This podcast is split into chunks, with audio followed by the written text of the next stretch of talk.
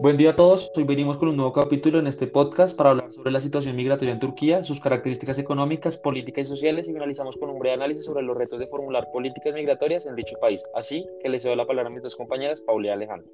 Bueno, Turquía es un lugar de paso para los emigrantes procedentes de Oriente Medio y Asia Central que pretende llegar a los países prósperos de la Unión Europea. Ello se debe a la ubicación geográfica de Turquía entre Europa y Asia. De este modo, Turquía y sus políticas migratorias son fundamentales para los países de la Unión Europea que quieren que Turquía controle sus fronteras contra los inmigrantes irregulares sin tránsito en cumplimiento de la Convención de Ginebra. La ubicación geográfica de este país ha sido clave para que Europa lo haga uno de sus socios más importantes a la hora de manejar las sociedades de migrantes.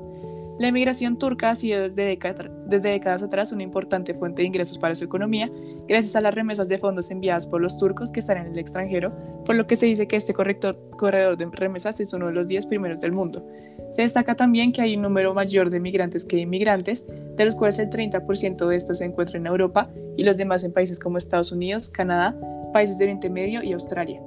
Se destacan tratados bilaterales desde 1961 con Alemania, Austria, Francia, entre otros. Esto para poder resolver el problema de desempleo mediante la emigración al extranjero del excedente de la mano de obra, pero con el tiempo de esta continuó por la reunificación familiar en forma de flujo de refugiados y los solicitantes de asilo.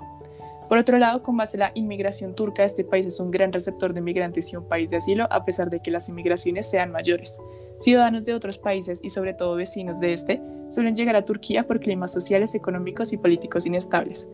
Así, desde la década de los 90 ha habido un gran flujo de refugiados procedentes de países como Somalia, Sudán, Afganistán y Etiopía.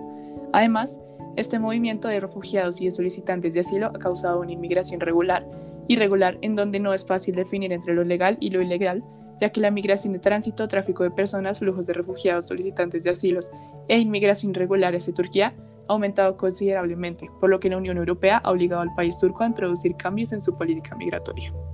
Respecto a la evolución de la política de inmigración de Turquía, se pueden evidenciar una serie de cambios, algunos para mejor y otros para peor. Pero para entender esto hay que saber que desde la fundación de la República Turca en 1923, la élite de la nueva república quería construir una nueva identidad étnica pura que se quería lograr permitiendo casi toda, la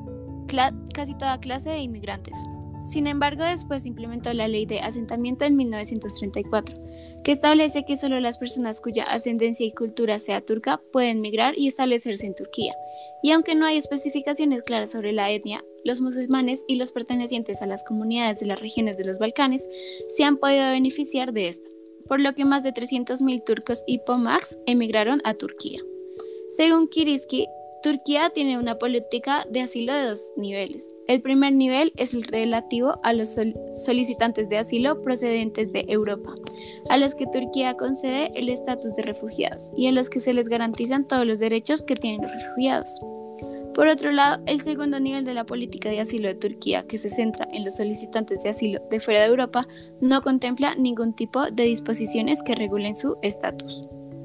Para finalizar, vamos a hablar eh, sobre el reto más importante que tiene que hacer frente eh, pues, eh, Turquía, es el problema de la inmigración irregular, que como es comentado anteriormente es difícil de distinguir de los flujos de solicitantes de asilo y de refugiados, de la migración en tránsito y el tráfico de seres humanos. Es por ello que se plantea la política de puertas abiertas que fue realmente diseñada para alentar a un número mayor de turistas a visitar el país, dado que Turquía está en el proceso de adopción del sistema de visados de la Unión Europea vigente de los acuerdos de Schengen, su actual política laxa en este sentido está empezando a ser modificada y Turquía está ya aplicando requisitos para obtener visado a varios países de Asia Central y Oriente Medio. La situación geopolítica de Turquía en medio camino entre los países de Oriente Medio y el antiguo bloque soviético por una parte y los países de la Unión Europea por otra, determina y complica extraordinariamente la política migratoria, concretamente en el contexto del proceso de la adhesión de Turquía a la Unión Europea, las autoridades turcas tienen que tener en cuenta la necesidad y las prioridades de la Unión Europea en el momento de elaborar sus políticas migratorias. No obstante, aquí hay como un tipo de especie de doble juego en la Unión Europea, en donde el discurso de la Organización Europea se enfoca en el respaldo de los gobiernos que la conforman, mientras que sube las barreras para evitar que lleguen más inmigrantes a su territorio.